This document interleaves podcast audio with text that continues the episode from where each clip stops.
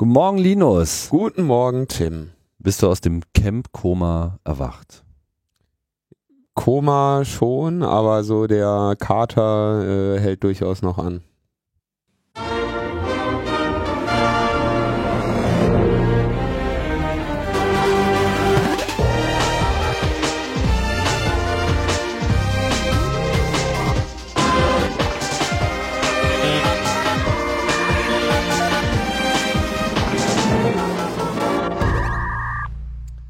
Logbuch Netzpolitik 151 steht auf der Liste. Wir haben unser Jubiläum äh, gut durchgebracht, finde ich. Oder? Ja, oder? Also, ich glaube, wir haben da ganz gut was abgefackelt. Schade, dass das Zelt am Ende noch stand. ja, wer es nicht mitbekommen hat, äh, die 150. Sendung fand statt live auf dem Chaos Communication äh, Camp. Gut, wenn nicht da gewesen ist und hier ohnehin äh, immer reinhört, wird sicherlich die Aufzeichnung, die sehr spät kam, wofür ich mich entschuldige, aber das ging leider nicht anders, äh, vielleicht nachgehört haben äh, in ähm, verbesserungswürdiger Audioqualität und all das. Aber trotzdem war es äh, sehr schön, ich fand es super. Über 1000 Leute im Zelt, sehr gute Stimmung und äh, vor allem eine super Special Performance mhm. von unseren äh, Freunden Fiona und Arne, die halt den tollen Cyber Cyber mal so richtig schön analog aufs, äh, auf die Bühne gebracht haben. Ja, da müssen wir natürlich auch nochmal darauf hinweisen. Also wir haben das schon in der letzten Sendung verlinkt, aber wir machen es einfach nochmal. Ähm, es gibt nämlich die, also es gibt ja die äh, Akustikversion von Cyber Cyber und die gibt es auch nochmal als Instrumentalversion, äh, wo man dann einfach selber mitsingen kann. Also. auch selber noch Politikerstimmen einsprechen. Einfach sind die Politiker mit drin oder nicht? Ähm, ich höre hör immer die andere Version. Ja.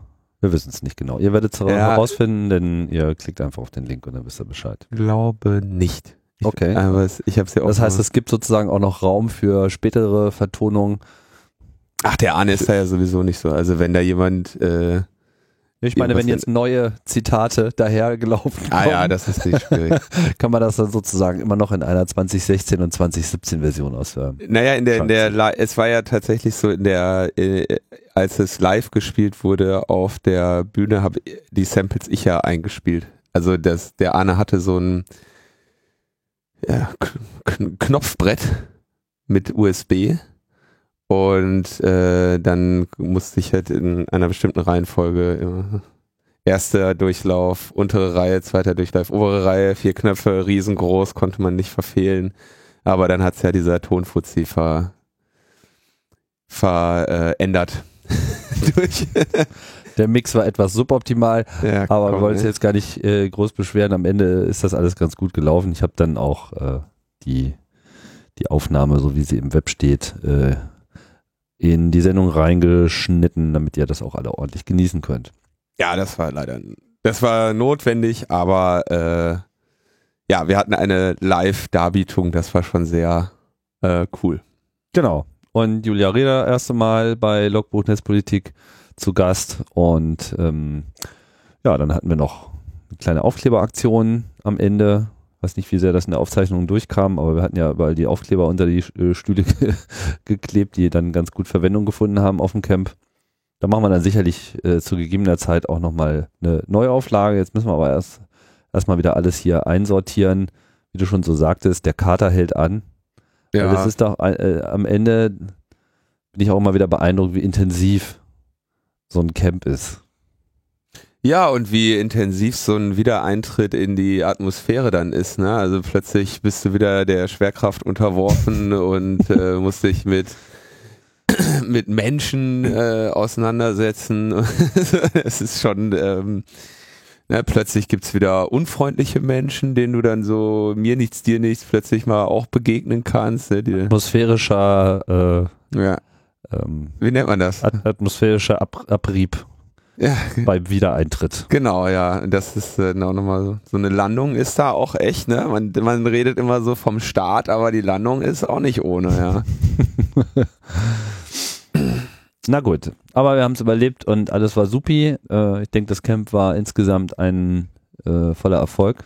Also ich hatte ja, ich wollte ja eigentlich gerne, ähm, ich habe ja versucht darauf hinzuwirken, dass wir beim Closing einfach ein Camp für in zwei Jahren ankündigen. Ja, da träume ich auch immer von. Um, also hauptsächlich mir wäre es eigentlich nur darum gegangen, die Holländer irgendwie unter Druck zu setzen, dass sie halt dann für ihr Camp entweder keine Gäste oder ein Jahr weniger Zeit zur Vorbereitung haben. Ach, wünschen möchte ich Ihnen das nicht. Äh, ganz im Gegenteil. Ich meine, äh, es wäre wär eigentlich der, der holländischen Community nur zu, zu wünschen und ich wünsche mir das auch, dass das eigentlich überall in Europa stattfindet, weil das ist ja mittlerweile ist ja auch das Camp eine Vorlage äh, geworden. Es gibt ja in vielen anderen Ländern schon äh, ähnliche äh, Initiativen, ähm, von denen ich leider bisher noch keins wirklich habe besuchen können, leider, weil es immer ein Termin war, wo ich nicht konnte. Also ich habe zum Beispiel sehr viel Gutes gehört von dem englischen Ableger. Oh, EHM oder wie das heißt oder was? Nee, EMF. Der tollste Name überhaupt für so eine Veranstaltung. Electromagnetic Field. Dafür gibt es echt nochmal ein Sternchen Oh. und ein Bienchen noch gleichzeitig. Ui. Ne? Und das war wohl auch sehr schön und war wirklich äh, gelungen, wie mir äh, vertrauenswürdige Teilnehmer ähm, später berichtet haben.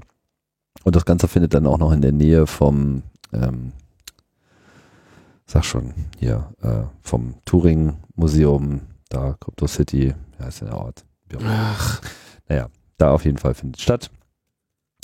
Und dann kann man das sozusagen auch gleich noch äh, mit einem Besuch bei diesem Historic äh, Computing Museum äh, verbinden.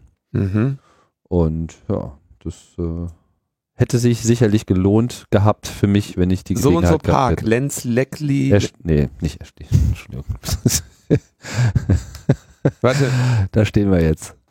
Und müssen wieder überlegen, ob wir Bletchley. Bletchley Park. Bletchley Park, Bletchley genau. Park, genau. Genau. Bletchley, Bletchley, Exley. Genau, das war so der Ort, wo sie dann auch so ihre ganzen Experten zusammengetrieben haben, um halt so die Kommunikation der Nazis zu dechiffrieren und das ist ja alles Legende und im Prinzip dann eben auch der Geburtsort von Turings Aktivitäten gewesen. Ja, aber darum soll es jetzt eigentlich nicht gehen, sondern ähm, wir müssen uns mal wieder dem Tagesgeschehen zuwenden. Ja, Tagesstelle muss jetzt erstmal sagen, man muss natürlich dem Beispiel des Pepo folgen und die ganzen äh, Kneipenklos vollkleben mit Aufklebern. Ne? Also äh, äh, wenn, wenn Oder- so oder hat, ne? Laptopdeckel geht auch. Na, da wir ja im Wesentlichen so einen Aufkleber pro Person äh, zelebriert haben, wird das wahrscheinlich eher erstmal Laptop. Ja, man, man sieht, wir unterliegen hier Sparzwängen. Ne? Das ist äh, ganz klar. Wir werden diese Aufkleber äh, sonst wegrationalisieren. Äh, Ja, wir werden uns, wir werden uns äh, äh, bemühen, da noch Neuauflagen zu machen und auch noch weitere Motive zu machen, da wir uns ja vor allem aus Sendungstiteln bedient haben, ist da ja noch ein großer Fundus. Ja, ich finde, ich habe irgendwie letztens mal gedacht, so, ach ja, die eine oder andere Sendung gab es ja vielleicht auch mal äh, zwei lustige Sprüche.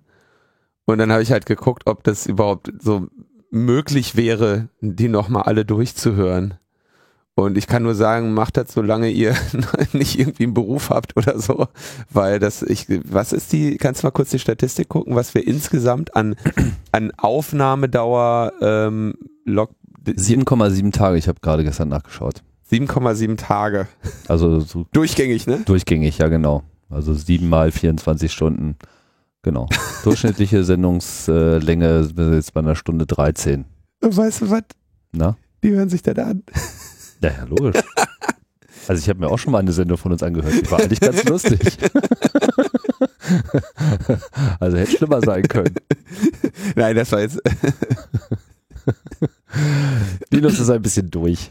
Das war nicht so viel Schlaf gestern, oder? Nee, nee, die, wie gesagt, der Wiedereintritt in die Atmosphäre ist hart und ähm, Dinge wollen getan werden. Ja, genau.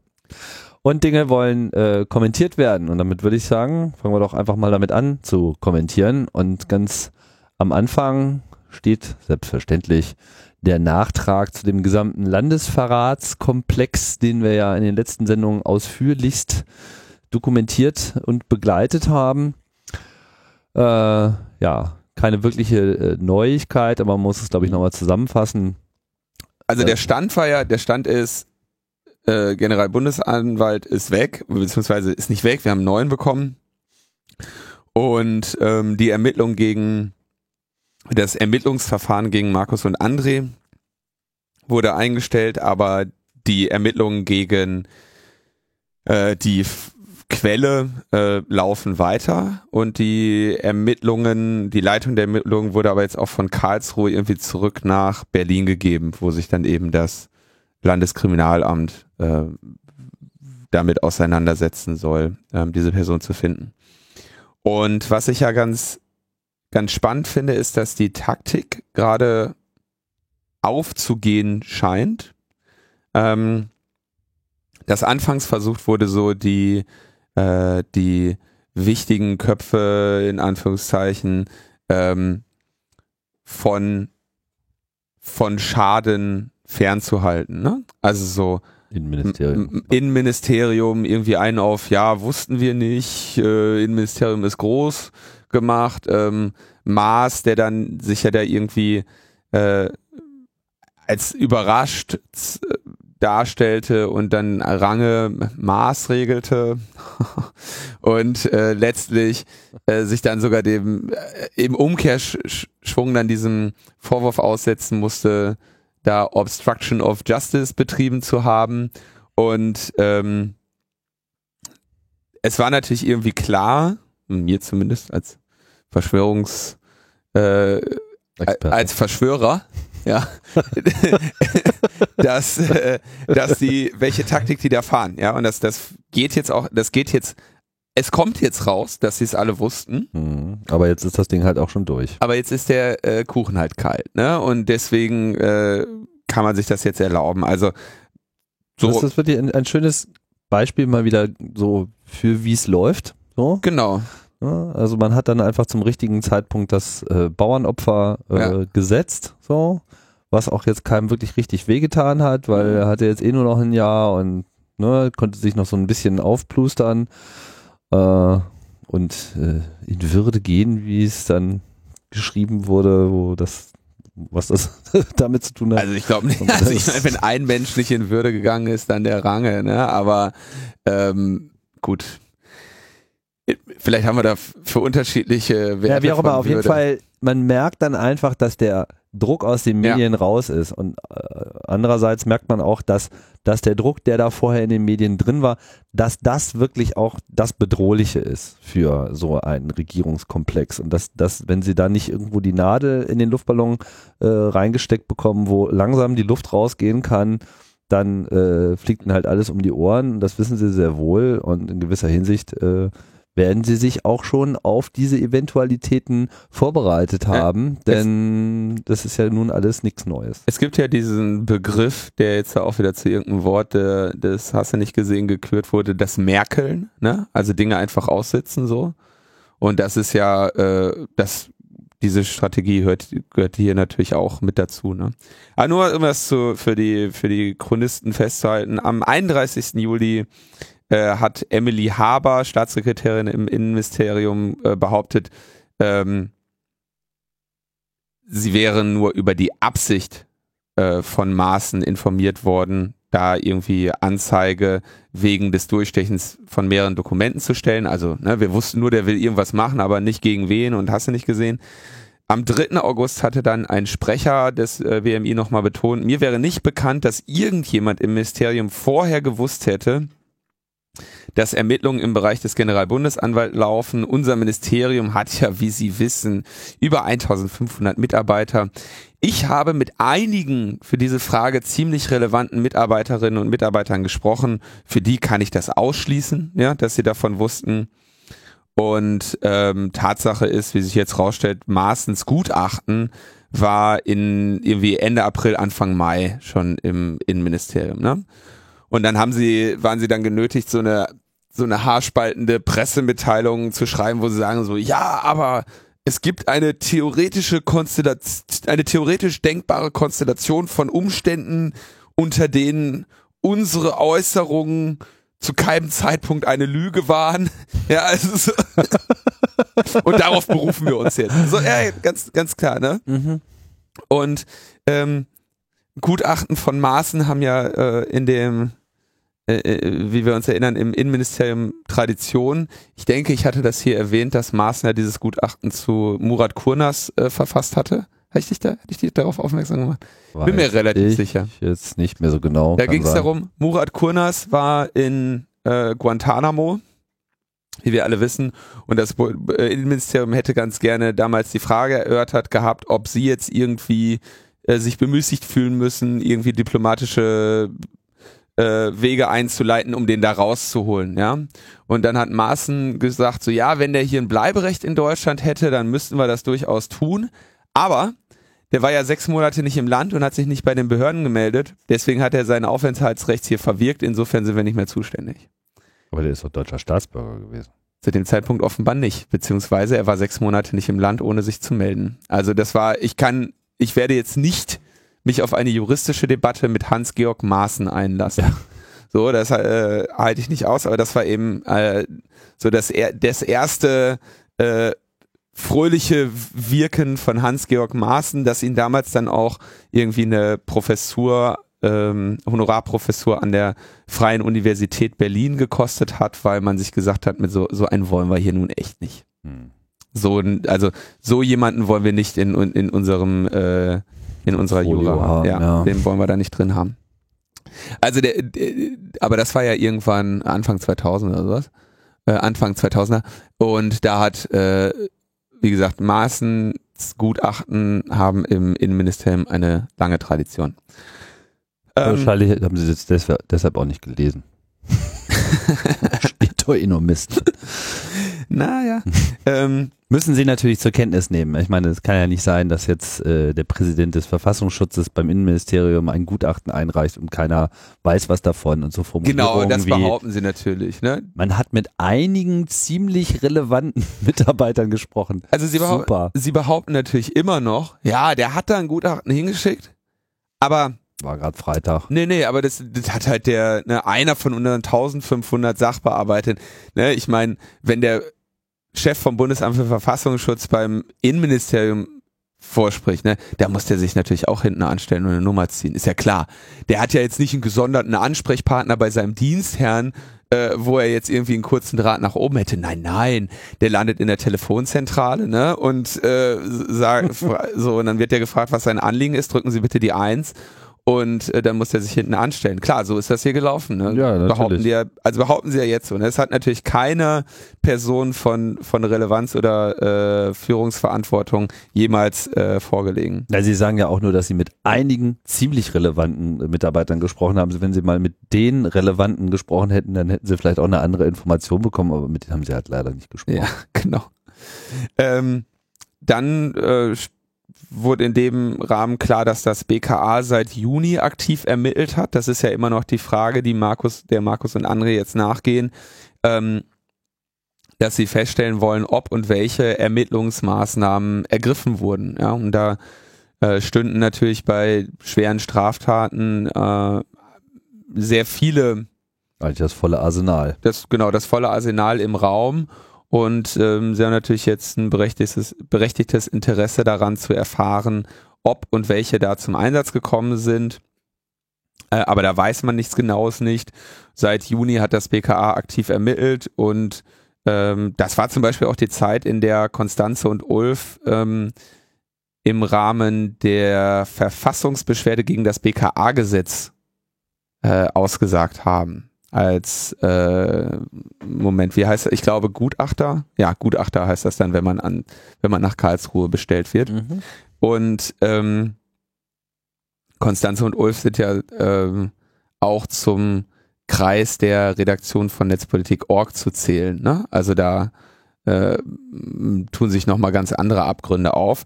Die Akteneinsicht äh, haben sie aber irgendwie immer noch nicht so wirklich bekommen.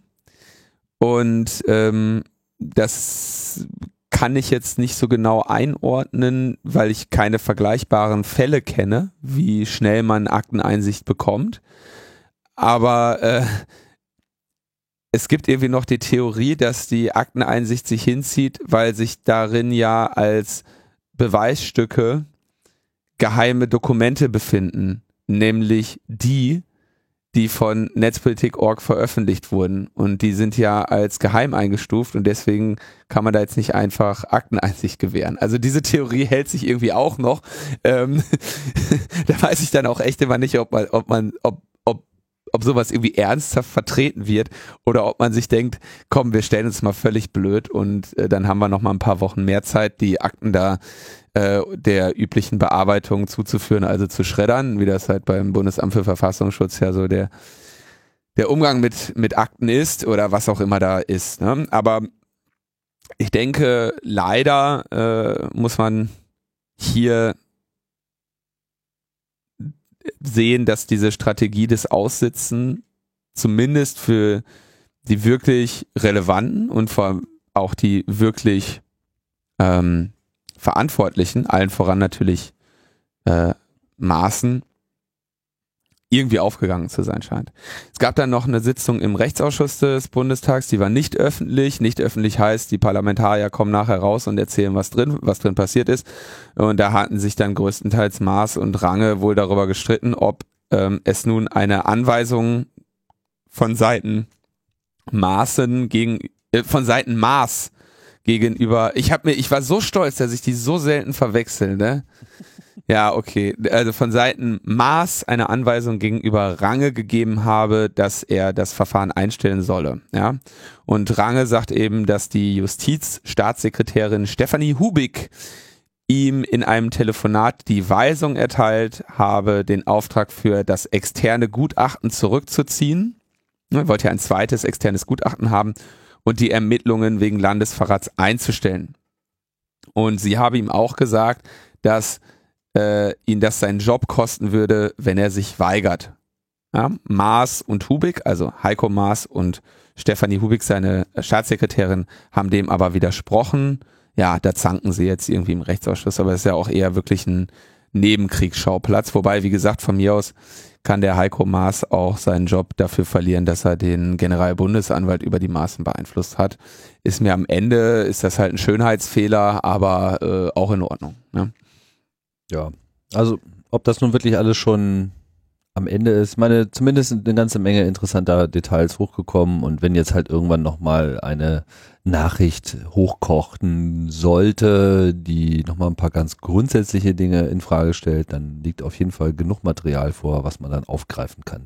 Also die äh, Grünen hatten dann auch noch eine kleine Anfrage gestellt und äh, nach Sichtung der Materialien kommen sie also zu dem Schluss, dass man im Kanzleramt, im Innen- und im Justizministerium entweder das ganze Vorgehen stillschweigend angemessen fand äh, oder es verschlafen hat, ja. Und das mit dem Verschlafen kann ich mir eben nicht vorstellen und Ken Kenntnis war auf jeden Fall äh, vorhanden. Und wer das, also ich kann mir auch nicht, vor, also das kann man ja auch nicht ernsthaft glauben, ja, dass das nicht so gewesen wäre. Ja?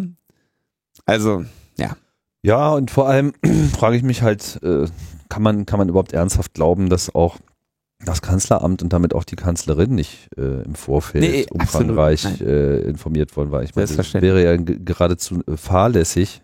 Ja, man stelle sich jetzt mal vor, es, es, es hätte mal wirklich so einen Fall gegeben, wo das siehst du das doch allein schon daran, dass die jetzt nicht die Verantwortlichen feuern, ja? Also wenn der, wenn der de Maizière das gewusst hätte, nicht gewusst hätte, ja, und ich stehe als Innenminister, ja, bundesdeutscher Innenminister, stehe ich morgens auf und dann kommen so, guck mal hier, dein äh, Verfassungsschutzchef, äh, der hat irgendwie äh, Journalisten wegen Landesverrats angezeigt und ähm, irgendwie Ermittlungsmaßnahmen, dein, der Generalbundesanwalt hat Ermittlungen aufgenommen. Was sagst du dazu, Innenminister? Ne? Dann würde ich ja sagen so, oh, jetzt bin ich aber eher verärgert. Ne? Das finde ich nicht okay. Ähm, dass ich davon nicht, erstens nicht wusste und zweitens jetzt dafür irgendwie im Kreuzfeuer stehe. Ja? Aber er sagt natürlich irgendwie so, ja, also, ja, kann ja machen, was er will hier, ne? Ich habe den Laden ja nicht im Griff oder so. Also, wenn der wirklich, wenn das wirklich geschehen wäre, ohne das Wissen von de Maizière, ähm, Maas und Merkel, dann hätten auch zumindest die, hätte zumindest der Kopf von Maßen äh, gerollt.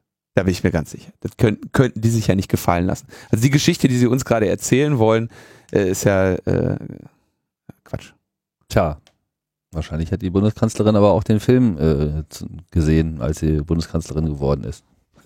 Den unten im Keller mit den ganzen Kompromatkoffern Ja, ich weiß nicht. im Verlies. Von, von äh, Maaßen. Dass der so Köfferchen hat. Ich wollte jetzt mal hier keine Gerüchte streuen. Also nicht mehr als sonst. Ex-Keyscore. Hoppala, neues Thema. Ja, ganz hoppala hier. ähm, Zeit Online oder ja, Zeit Online, Kai Biermann und Yassin Mushabash haben oder Mushabash, ich weiß es nicht genau. Tut mir leid, ich lese immer nur, deswegen bin ich manchmal in der Aussprache nicht so firm. Ähm, haben den Vertrag zwischen Bundesamt für Verfassungsschutz und NSA veröffentlicht, in dem es im Prinzip um den Tausch von X-Keyscore gegen Daten geht. Ist ja eigentlich seit längerem allgemein bekannt, dass ähm, der, das Bundesamt für Verfassungsschutz Zugriff hat auf ein X-Keyscore-System und dass dieses von der äh, NSA zur Verfügung gestellt wurde oder wird. Genau, vielleicht muss man noch mal kurz äh, erwähnen, was X-Core- X-Keyscore ist. Das ist halt eine, eine, Software- und Datensammlung der NSA, mit der man eben auf die vermutlich Gesamtdatenbestand oder zumindest einen extrem großen Datenbestand, äh, nein, du schüttelst den Kopf. X-Keyscore ist quasi die Suchmaske für den Datenbestand, kommt aber ohne den Datenbestand. Also quasi das, Okay. äh, das worein du Ja, also- Selektoren Ja es, kommt, einpflegst. es, ja, es kommt ohne den Daten. Der Datenbestand ist natürlich auf deren Servern, aber das ist so quasi das Interface, das Recherchetool, mit dem man in diesem Datenbestand wildern kann. Genau, die, der Hintergrund ist, du hast, also wenn jetzt irgendwie, ähm, im Prinzip haben ja die ganzen Kommunikationswege äh, Wege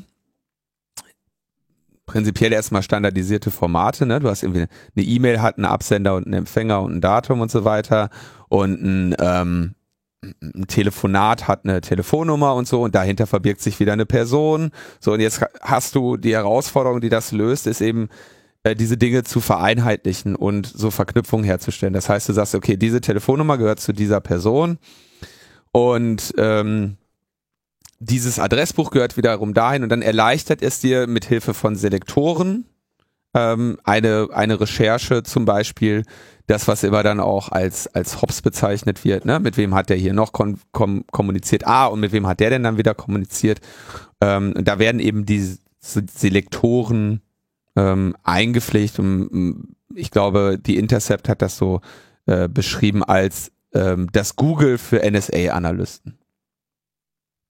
Und ähm, Ich hätte jetzt Internet Explorer für Geheimdienste gesagt. nee, Google. Schon, schon, Ja, okay. äh, Die richtige Suche halt. Ähm, und äh, Hintergrund ist am, am 6. Oktober 2011, ne, also so vor gut knapp fünf Jahren, haben also, Vier Jahren. Achso, ja, 2015, ne? Mhm. Ich vergesse das immer. Du lebst einfach zu sehr in der Zukunft, Linus. Ja, ich muss auch heute noch zu so einem Zukunftskongress. Mhm. Ja.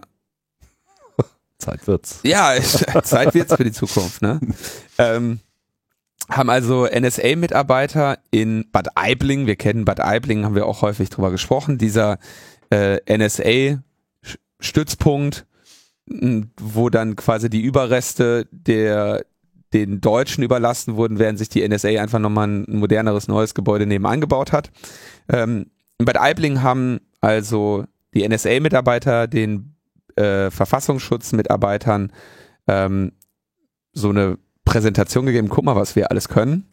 Und die ähm, äh, Verfassungsschutzmitarbeiter waren sehr begeistert, wollten das natürlich auch haben. Anderthalb Jahre später wurde dann hier in Berlin-Treptow äh, ein, eine Testversion in Betrieb genommen. Und in, in diesen anderthalb Jahren wurde sich eben über die ähm, über die Modalitäten der Zusammenarbeit hier äh, geeinigt und der Passus in dem tatsächlichen in der tatsächlichen Übereinkunft ist äh, the BFV, also Bundesamt für Verfassungsschutz, will to the maximum extent possible share all uh, data relevant to NSA's to, to NSA's mission. Also das Bundesamt für Verfassungsschutz wird zum im maximal alle Daten teilen, alle die Daten, relevant die, sind für die ja. Mission der NSA. Und welche Daten waren nochmal gleich relevant für die alle, NSA? Genau, alle. Max, zum Max, im Max, maximal möglichen Ausmaß. Also einmal alles, ja. ähm, und dann wird's natürlich äh, interessant, über diese Abmachung, ja, wo wirklich drin steht, so wir, wir teilen alle Daten mit der NSA, waren weder der Datenschutzbeauftragte äh, noch das parlamentarische Kontrollgremium des Bundestages, das ja den Verfassungsschutz überwacht, ähm, informiert. Gibt es da eigentlich eine Verpflichtung des äh, Verfassungsschutzes, das parlamentarische Kontrollgremium darüber zu informieren? Wenn ich mich recht entsinne, ähm, müssen, ist, ist die, die Sache, auf die sie sich immer berufen, dass es ja, dass sie ja sehr viel machen und nicht irgendwie alles erzählen können, deswegen sich nur auf die relevanten Sachen berufen und die, nach denen sie gefragt werden. Ich glaube, das ist so der, äh, der Aspekt, der da äh, immer eine Rolle spielt. Aber das parlamentarische Kontrollgremium ist ja nicht zu verwechseln mit der äh, G10-Kommission und das parlamentarische Kontrollgremium, das erinnern wir uns ja an Folge 100, wo der Hans-Christian Ströbele auch erzählt hat, dass er also in der Regel da äh, verarscht wird, ne? Und dass die im Prinzip äh, da hinkommen und sagen, ja, was wollen sie denn wissen? Und dann stellen sie irgendwelche Fragen und kriegen keine Antworten. Und in der Regel erfahren sie dann am Ende aus dem, aus dem Spiegel oder aus der Süddeutschen oder was, äh, Anhaltspunkte, was sie denn überhaupt mal bei diesen Gremiensitzungen fragen können. Ne? So oder so ist es sicherlich nicht in Ordnung, dass der Datenschutzbeauftragte und das parlamentarische Kontrollgremium von einem äh, von einer Vereinbarung derartigen Ausmaßes keine Kenntnis hatten. Und was ich da noch ganz spannend finde, die Verbindung stellt der Kai Biermann äh, an der Stelle auch her, ähm, dass ja Inhalt der Leaks von Netzpolitik.org ist, dass im Bundesamt für Verfassungsschutz äh, 75 neue Stellen geschaffen werden sollen, um die Massendatenauswertung von Inhalten, von Internetinhalten zu bewältigen. Und 75 Stellen sind natürlich ähm, relativ viel für eine Behörde. Mhm. Und ähm, hier denke ich, auch wenn an in dem Leak von Netzpolitik.org nie ähm, das Wort X-Keyscore vorkommt, ähm, ist durchaus der, der Zusammenhang, den Kai da herstellt, sehr valide. Ne? Das ist also, äh, dass man an diesem Dokument ablesen kann, wie weit sie äh, jetzt gekommen sind. Ne? Dass sie jetzt 75 Leute einstellen wollen, um da so einen X-Keyscore zu bedienen. Mhm. Oder ein X-Keyscore-Äquivalent, ne? aber ähm, da, da fügen sich, fügt sich hier ein Bild zusammen. Und ähm, auch hier wieder ein Thema, was schon sehr, sehr lange ähm, all, allgemein bekannt ist. Ne? Also neu ist jetzt hier, dass tatsächlich der Inhalt des Dokuments äh, dieses Vertrages geleakt wird. Alles andere war prinzipiell vorher auch schon bekannt und konnte ärgerlicherweise bisher eben ausgesessen werden. Ne? Jetzt nur mit diesem, dass der das Datenschutzbeauftragter und äh, PKGR keine Ahnung davon hatten. Ich glaube, auch das äh, ist im, äh, im Rahmen des NSA-Untersuchungsausschusses durchaus schon angeklungen. Und ähm, das heißt, ich sehe hier wieder die Gefahr, dass dieses Thema irgendwie äh, ausgesessen ist, ne? Und das ist natürlich sehr dramatisch, weil es eigentlich, eine, also weil es ja ein unvorstellbarer äh, Skandal ist, eine, eine Full-Take-Zusammenarbeit mit einem anderen Geheimdienst zu haben. Und darüber nicht die, die Aufsichtsgremien äh, und entsprechenden Stellen überhaupt in Kenntnis zu setzen. Ne? Da könnte man fast sagen, dass das ein Landesverrat ist, der da stattgefunden hat. Das wäre ja ein Abgrund. Das, das wäre mal ein Abgrund von Landesverrat, das sage ich dir aber. Was, äh, bin mir jetzt nicht ganz sicher, ob du es erwähnt hast, aber du hast jetzt viel vom Bundesamt für Verfassungsschutz gesprochen, die in diesem Vertrag erwähnt sind. Der Vertrag erwähnt aber genauso auch den BND. Mhm.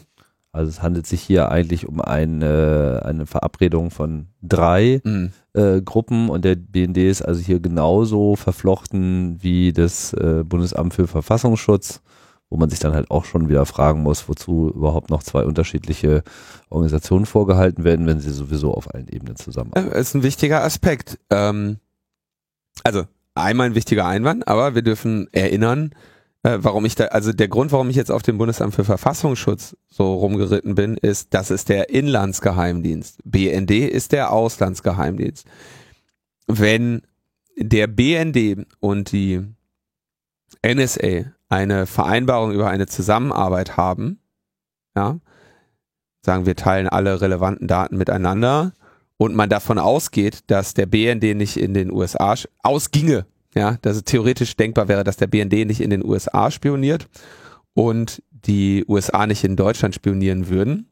Und dann sagen die, alle Daten, die wir über alle anderen Länder dieser Welt sammeln, teilen wir miteinander.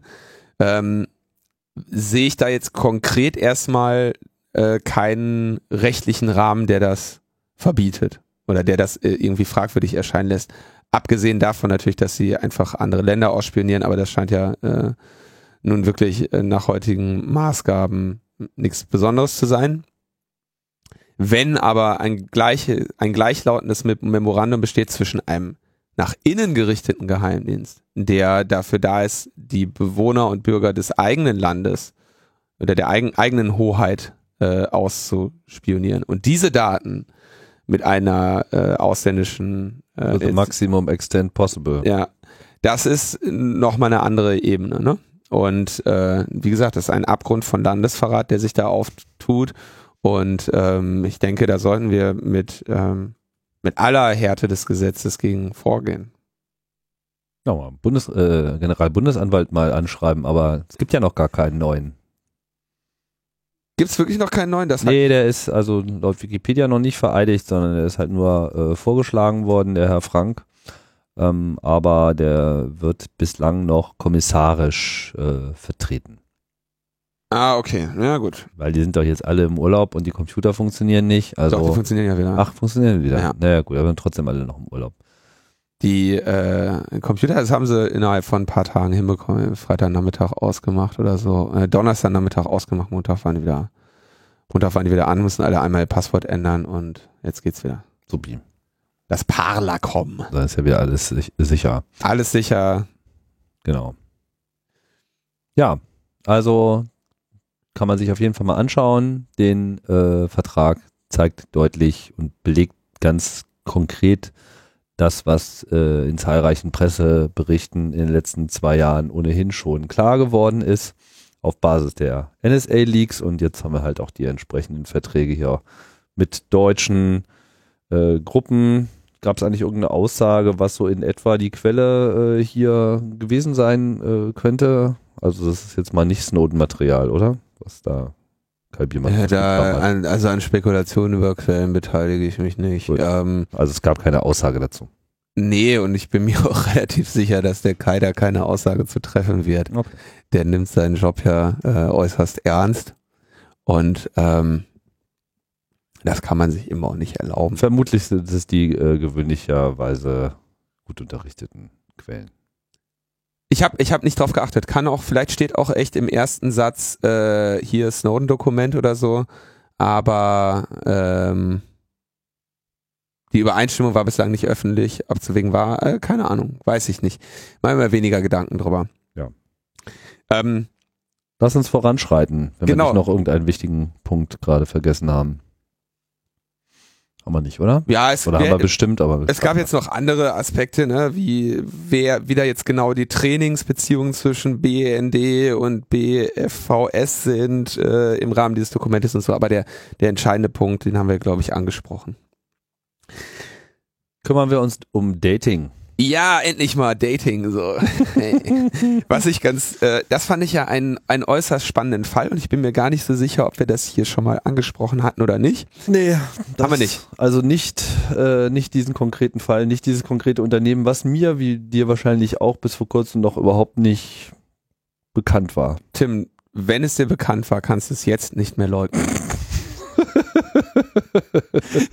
es geht um, es geht um Ashley Madison, eine, eine Seite, ähm, die Ja. wohl damit geworben hat, irgendwie Seitensprünge äh, zu vermitteln und als Zielgruppe äh, aus offenbar ähm, Männer, äh, verheiratete Männer äh, gezielt angesprochen hat oder so. Ich habe die Seite bis heute nicht besucht, aber äh, der spannende Aspekt war eigentlich, die wurde vor einigen Monaten gehackt. Ist also jemand hingegangen und hat äh, deren komplette Datenbank da rausgekratzt mit den Nutzerdaten.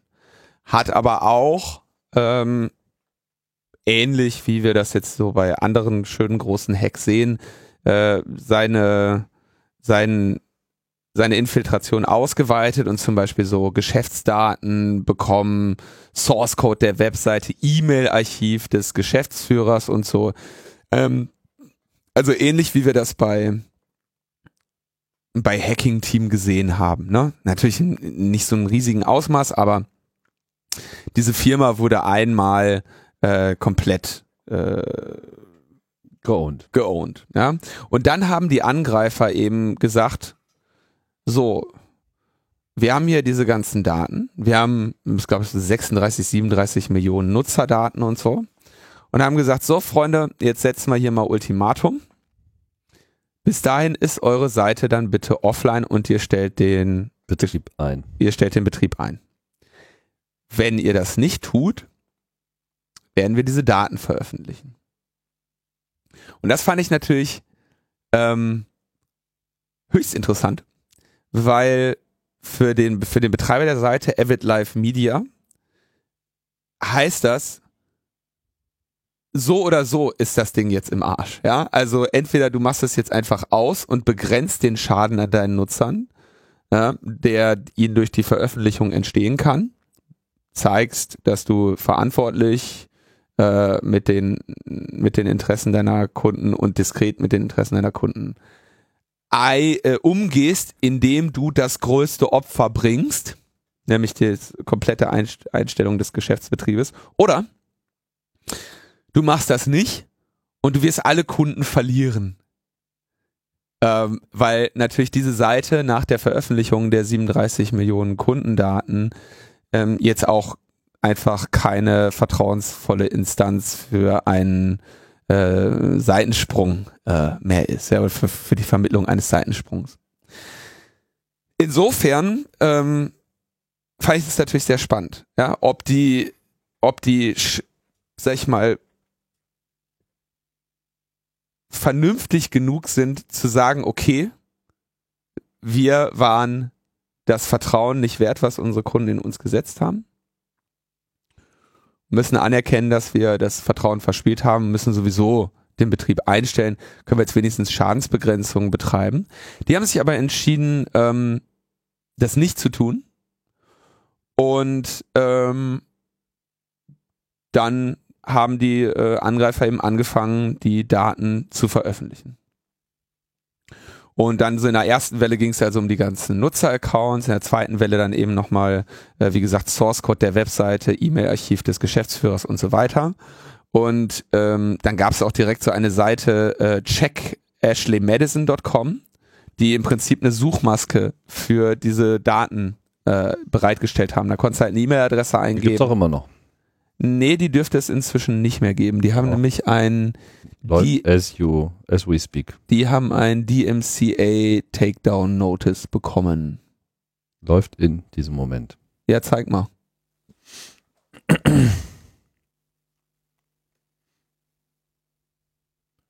Äh, also es gibt eine, also sie verweist Ja, auf siehste? eine andere Seite genau. und, Und, da sind die diese Daten noch. Seite, das ist richtig, diese Da kann ich Seite. dann meine E-Mail-Adresse eingeben und beweisen, Na, das ist ja nicht deine E-Mail-Adresse. Ich kenne ja deine private.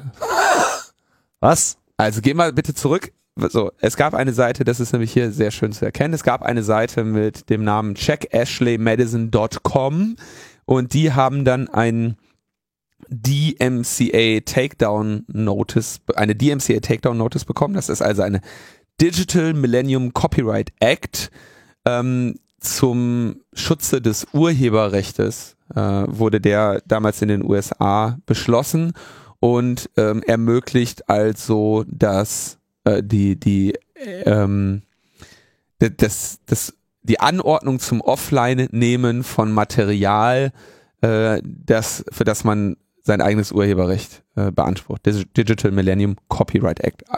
Und ähm, Avid Live Media, die Betreiber von Ashley Madison, nutzen gerade, machen gerade sehr regen Nutzen von äh, diesen DMCA Takedown Notices.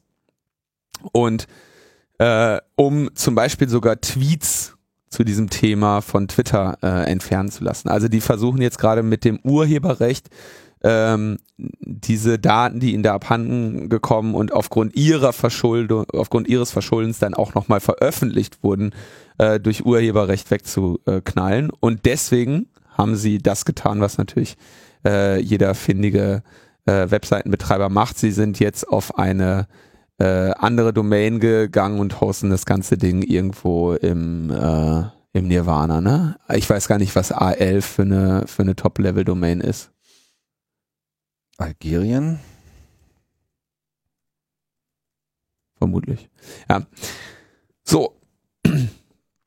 Und da kann man jetzt also sehen, ich meine, ich weiß nicht, was ich, was, wie man sein, wie man das Vertrauen in ein Unternehmen noch stärker untergraben kann, als Al das, was Albanien. Albanien, ähm, wie man das Ver Vertrauen in, in eine Person und ein Unternehmen noch stärker schwächen kann, als wenn man zeigt, okay, wir sind erstens nicht in der Lage, äh, eure Nutzerdaten zu schützen. Okay, wer was anderes von sich behauptet, ist eh nicht, ähm, nicht glaubhaft, äh, nicht glaubwürdig. Ähm, und zweitens, wenn sie uns abhanden kommen, si- sind wir nicht daran interessiert, äh, Damage Limitation zu betreiben. So, wir sind einfach nur interess interessiert daran zu klagen. Sind natürlich die Nutzer auch. Da wird jetzt gerade eine Sammelklage angestrengt und so. Das wird noch, äh, wird noch einige Zeit krachen. Spannend fand ich aber, dass dann eine Forscherin namens Annalie Newitz, again, ich äh, habe es nur äh, ge gelesen, vielleicht spreche ich es alles völlig falsch aus und tut mir dann leid. Bitte das mit meiner bildungsfernen Sozialisation zu entschuldigen. Ja, Annalie Niewitz, würde ich sagen, aber wer weiß das schon so genau. Die war auch, glaube ich, schon auf dem Kongress. Ein paar Mal. Dann äh, wäre es natürlich äh, schön, wenn, wenn ich die Vorträge gesehen hätte und mich erinnern würde, wie man es ausspricht. Aber die hat sich diese Daten angeschaut, sind ja wie gesagt 37 Millionen Accounts. Und ähm, die hat jetzt mal untersucht, wie viele davon sind denn eigentlich ähm, echt und bezahlt. Ne? Und äh, ihre, sie musste dann ihre Analysen dann auch nochmal irgendwie im Laufe der Zeit korrigieren, aber sie geht davon aus, dass es ungefähr 20 Millionen Männer gab auf dieser Seite und ähm, fünfeinhalb Millionen Accounts, die jetzt erstmal weiblichen Geschlechts sind. Die Aktivität dieser Accounts ist aber unklar. Und sie hat diese Zahlen dann weiter nach unten korrigiert, bis sie dann sagt, dass sie davon ausgeht, dass es auf dieser Seite maximal 12.000 Frauen gab, die tatsächlich existierten in der Form, wie sie dort ein Profil haben. Und äh, insgesamt 70.000 Bots, also künstliche äh, Gesprächspartner, äh, die die Kunden dann da den Kunden irgendwie den Eindruck vermitteln sollen, sie würden da gerade äh, von einer heißen äh, Kundin des Port Portals äh, angechattet oder so, ne? Hm. Und, und diese Bots hatten auch einen relativ klaren Bias auf die äh, männlichen Kunden des Portals, denn die haben 11 Millionen Chats mit Männern geführt und 2400 Chats mit Frauen. Also da, sie, da, da hält sich halt auch dieses Verhältnis die Waage, dass das eben ein riesiger äh, Scam war, um, äh, um Männer da äh, äh, zum Zahlen zu bringen. Ja, zumal sie halt behauptet haben, sie hätten halt so ein 50-50 äh, Ja, ja, ja. Ne? Also das Haben sie auch Ne? durch die Bots, ne? Ja, also unsere Bots sind wirklich zu 50 Prozent männlich. ja. Also das ist, Dann haben sie noch, dann haben sie noch, ja, ähm, hat sie wohl auch Hinweise darauf gefunden, dass dort ähm, äh, be so Betreuer angestellt waren, die im Prinzip so dafür gesorgt haben, dass äh, Premium-Kunden äh, regelmäßig äh, durch diese Seite irgendwie beschäftigt werden, ne? Weil es, ich meine, es gibt ja nichts Traurigeres als eine Dating-Seite, wo du irgendwie eine Woche lang äh, nicht irgendwie einen heißen Flirt im Chat gemacht hast, ne? Und wenn du dafür bezahlt hast, dann äh, Genau, man möchtest das auch, da gab es auch eine Garantie für. ja, man sollte auch mal das Bezahlmodell, glaube ich, nochmal klar machen, soweit ich das verstanden habe, gab es so eine interne Currency, so eine interne äh, Währung, mit der du sozusagen dann deine für Nachrichten zahlst. Das heißt, du musst da sozusagen echtes Geld in äh, diese Währung äh, einbezahlen, damit du eben auch weiterhin Nachrichten äh, verschicken kannst. Und in so Datingportalen ist ja sozusagen diese ganze Anbahnung sozusagen eigentlich das Kerngeschäft. Äh, und ähm, das haben sie sich offensichtlich gut bezahlen lassen. Also weiß nicht, ob es gut war oder wie die jetzt überhaupt finanziell darstellten, weiß ich nicht. Ähm, aber es ist äh, offensichtlich, und das war dann auch das Problem, glaube ich, bei der ersten Analyse, die die NLI da durchgeführt hat, dass dann, äh, sie ist, glaube ich, von E-Mail-Aktivität ursprünglich ausgegangen und musste danach ihre Zahlen ein bisschen äh, korrigieren, weil sie eben gemerkt hat, dass auch diese ganzen E-Mails dann eben sozusagen von Bots ausgelöst wurden und äh, andere Parameter herangezogen werden mussten, um jetzt tatsächliche reale äh, Menschen von nur so Maschinenmenschen ähm, unterscheiden zu können. Ja, Aber was ich ja dann ja, ich würde ja ganz gerne hier nochmal die ethische äh, Frage nochmal aufrufen bei dieser ganzen Geschichte. Äh, ethisch-moralisch, Entschuldigung. Ich würde vielleicht gerne noch kurz die ethisch-moralische Bewertung des Betreibers äh, zu Ende ausführen. Ja. Denn es gab noch ein weitere, ähm, äh, eine weitere, äh, äh, ein weiteres Ergebnis aus dem Hack dessen, des, des E-Mail-Archivs dieses Chefs, wo sich nämlich sein Sicherheitsverantwortlicher äh, bei ihm meldet und sagt, ja, ähm, Wir haben da mal was aufgemacht. ich habe mal bei den, ich habe mal die Seite der Konkurrenten aufgemacht. Da ging es irgendwie um andere Seiten, Nerf oder sowas hießen die. Äh, ich habe die ganze Datenbank. Ich kann nicht zahlende Kunden in Bezahlkunden verwandeln und umgekehrt. Außerdem kann ich Nachrichten zwischen Nutzern verschicken, schrieb der Technikchef der Firma Raja Baita am 30. November 2012 an CEO Noel Biderman. Jetzt ist irgendwie nicht klar, ob ähm, was sie daraus gemacht haben. Also es scheint sich in diesem E-Mail-Archiv äh, kein weitere Record darüber zu finden, ob sie jetzt vielleicht einfach hingegangen sind, gesagt haben, liebe Konkurrenz, hier habt ihr ein Problem. Ähm, äh, dann spielte aber, glaube ich, noch eine Rolle, dass sie zu diesem Zeitpunkt äh, es Erwägungen gab, ob man diese Konkurrenz nicht übernimmt. Also es kann sehr gut sein, dass sie dann halt diesen äh, Dass sie da hingegangen sind und gesagt haben, hier, wir haben eure Daten und die werden wir jetzt veröffentlichen, es sei denn, ihr lasst euch von uns übernehmen. ja, oder dass sie vielleicht äh, gesagt haben, okay, äh, diese Seite ist nicht so rentabel und aktiv, äh, dass wir sie, dass wir sie zu dem Preis kaufen möchten, der hier äh, zur Debatte steht oder so. Ne? Also äh, gibt's viele, äh, ähm, viele Dinge. Aber zu diesen, zu diesen Bots und so ähm, kann ich nur sagen, on the Internet, nobody knows you're a dog. Ja, also das ist wirklich, ich finde find diesen ganzen Fall auf, auf vielen Ebenen sehr bedenklich. Ich meine, man kann jetzt über das Wohl und Wehe von solchen Datingportalen ähm, generell natürlich äh, debattieren. Offensichtlich gibt es da einen Bedarf, also mindestens bei den Männern, aber sicherlich auch bei Frauen. Was hier jetzt besonders interessant war, dass es sich ja jetzt auch explizit auch an Leute äh, zu wenden schien, die in, ähm, wie soll ich sagen, problematischen Konstellationen stellen. Ja, sind nicht so die frei verfügbaren Teenager, die sich lustig äh, bunt paaren und äh, treiben, wie es ihnen gefällt, weil sie ja keine Verpflichtung haben, sondern hier hat man sich ja explizit an Leute in Beziehungen gewendet oder zumindest den Anschein äh, geweckt, dass das so ist. Und es gab ja dann auch relativ früh auch so ein paar ähm, Berichte von Betroffenen, Frauen vor allem, ja, die ja jetzt in der Situation sind, dass sie äh, ja, ihre Daten quasi in der Öffentlichkeit haben. Und um, über die äh, hat wohl keiner nachgedacht. Ich weiß nicht, ob das bestätigt ist. Es gab Berichte über Selbstmorde in der Folge der Veröffentlichung. Und an der Stelle muss man sich natürlich auch schon nochmal äh, darüber Gedanken machen, welche Verantwortung trägt man denn jetzt bitte schön als Hacker? Meine, jetzt hat man überhaupt, die Frage ist natürlich, was ist überhaupt erstmal die Motivation äh, dieser Seite auf die Spur zu gehen? Weiß man ja nicht, ob das jetzt vielleicht auch ein Insider war, ob sich da jemand einfach nur gerecht hat, ohnehin schon äh, Kenntnisse hatte, Ex-Mitarbeiter etc. pp. Oder ob das jetzt so ein genuiner Hack war mit äh, Truppe fähiger Leute sitzt im Keller und sucht sich einfach mal ein Opfer und klappert mal alles ab und hat dann festgestellt, hier bei Ashley Madison, da äh, ist irgendwas offen. Da steigen wir jetzt mal ein und gucken wir mal. Ähm, damit hätte man es ja auch belassen äh, können. Ich meine, dass es äh, unlauter agierende Unternehmen gibt auf diesem Planeten, okay, Breaking News. Was bringt sie dann dazu, dieses Ultimatum zu setzen? Was ist da die Motivation gewesen? Und vor allem, äh, kann, das überhaupt der, der richtige, in Anführungsstrichen, richtige Weg sein, äh, gleich mit der Veröffentlichung dieser privaten Daten zu äh, drohen? Wenn der Vorwurf, der ja im Raum steht, irgendwie ist, so, ja, ihr könnt ja hier mit den privaten Daten eurer Nutzer nicht richtig umgehen.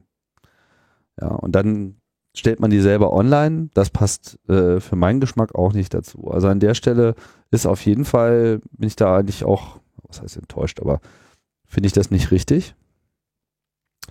Ähm, unabhängig davon, ob das jetzt äh, stimmt oder nicht, dass es Selbstmorde gegeben hat in der Folge äh, dessen, dass das für viele Leute eine existenzielle Bedrohung sein kann, weil die sich einfach in gesellschaftlichen Zusammenhängen bewegen, wo allein die Tatsache, dass man in so einer Datenbank geführt ist, ganz unabhängig davon, was man dann getan hat, äh, schon einfach den Verlust des äh, Status und der familiären Sicherheit etc. Äh, bedeuten kann. Das muss man sich auf jeden Fall klar machen. Das finde ich hier äh, einen der unangenehmeren Anteile dieser Story. Also ähm, absolut richtig. Aber, ähm, oder nicht aber. Das ist ein Problem, was du immer in, in Erpressungsfällen hast, ne? Also dieses, dass man einerseits natürlich sagt, okay, dass der Erpresser äh, kriminell und moralisch im Unrecht ist, ist äh, relativ offen, offenkundig. Wie bewertest du das Handeln des Erpressten? Und ähm, auch da ist, ist es in der Regel nicht ganz so, so einfach, weil in häufig der ähm, der, die erpresste Partei ja so dieses Problem hat, wenn, wenn der, was weiß ich, der will jetzt Geld von mir haben, ne? dann kann ich bezahlen und wenn ich Pech habe, meldet er sich nächsten Monat wieder und will mehr Geld haben. Ne? Mhm. Aber ähm, gab es da überhaupt eine Geldforderung? Nein. Nein. Und das fand ich jetzt, deswegen finde ich auch den, den Inhalt dieses speziellen Erpressungsfalles so interessant, einfach nur als Gedankenexperiment, weil eben gesagt wird so, ey, entweder du gehst mit Schaden für alle deine Kunden unter oder du gehst ohne Schaden für alle deine Kunden unter. Und das ist natürlich schon ähm, schon noch mal was anderes, ne? Weil die der einzige der einzige Punkt, in dem sich da die beiden äh, Optionen, die der Erpresste hat, unterscheiden, natürlich noch immer die andere, wir finden raus, wer das ist und äh, bringen in den Knast, äh, ist eben ausschließlich der Schaden für andere. Und dann eben auch für Sch Schutzbefohlene oder was auch immer. Ne? Und da finde ich unter dem Aspekt, äh, denke ich, kann man schon das Handeln von, Ashley, von, von Avid Live Media sehr, sehr kritisch sehen. Ich sehe ich seh das auch absolut kritisch. Ich habe den äh, überhaupt nichts Positives ähm, hinzuzufügen. Es ist nur so, dass ich mir jetzt quasi über die Gegenseite erstmal an der Stelle Gedanken mache, zusätzlich. Ja. Also dass dieser Laden schäbig gehandelt hat, allein schon ich meine, dass sie da einfach behaupten, sie hätten da 50-50 Füllung und sie könnten vertrauensvoll mit den Daten umgehen und es zeigt sich halt jetzt auch äh, bei der Analyse der Datenbank, dass sie da äh, überhaupt nichts vertrauensvoll gemacht haben. War das, äh, ver vermische ich da jetzt gerade was oder war das nicht sogar auch, dass sie äh, dann die Löschung der Daten ähm, gegen Geld sogar noch äh, angeboten haben und das dann nicht getan haben? Oder ver verwechsel ich das jetzt gerade mit einem anderen Hack? Aber ich glaube, das war, äh, das gehört hier auch dazu. Kann gut sein. Also schäbig wirklich auf, äh, auf, auf der vollen, ähm, äh, in, in, in, in voller Bandbreite. Ja, nur wenn die Intention der Angreifer wirklich gewesen ist, sozusagen diesen Schandfleck aus dem Netz zu vertreiben und ein Exempel zu statuieren, dann sollte man dieses Exempel halt nicht an den Nutzern statuieren. Ja, ja. ja also man hätte sehr wohl diese Datenbank, äh, ich meine, wenn man den vorwirft, dass sie das nicht ausreichend äh, privatisiert hätten, ja, also was weiß ich, so Telefonnummern gehasht oder irgendwas, ja, ähm, dann hätten sie das ja auch immer noch tun können. So. Sie hätten auch einfach langsamer veröffentlichen können. Also statt irgendwie alles rauszuhauen. Alles auf einmal machst du, sagst du einfach, okay, äh, hier ist der erste. Jeden Schritt. Tag, jeden Tag ein kleines Kätzchen. So, genau, ne? und, ich meine, da wären, sagen wir mal, die internen E-Mails der Mitarbeiter und so weiter, das wäre ja schon mal ein guter Start gewesen. Ne? Ja, und so trifft es halt einfach die, die Nutzer. Und gut, ich weiß, dass manche Leute jetzt solchen Datingportalen da, ähm, sagen wir mal, dezent skeptisch gegenüberstehen oder das irgendwie, was weiß ich, für moralisch verwerflich halten, etc. pp. Ich halte das äh, in keiner Hinsicht für moralisch ver verwerflich. Was zum Beispiel auch gerade dieser eine Klagebrief einer Betroffenen äh, gezeigt hat, ja, die einfach kurz geschildert hat, was eigentlich ihre Lebensumstände sind und warum sie sich irgendwie zu diesem Schritt in, äh, entschlossen hat und wo man halt einfach das ganze äh, Elend und Drama ihrer Lebenssituation gut ablesen konnte. Ja, also, was weiß ich, der Mann krank, etc., schwierige Verhältnisse, vereinsamt, deprimiert.